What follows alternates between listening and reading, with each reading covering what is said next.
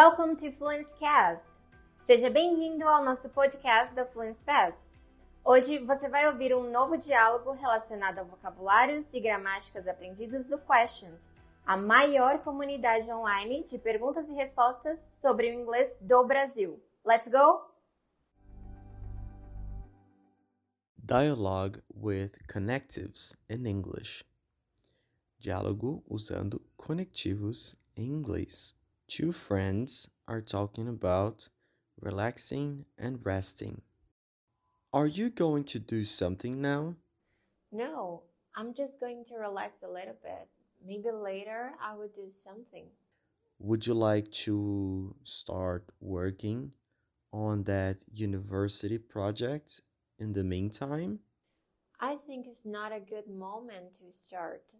Besides that, I really need to rest for tomorrow.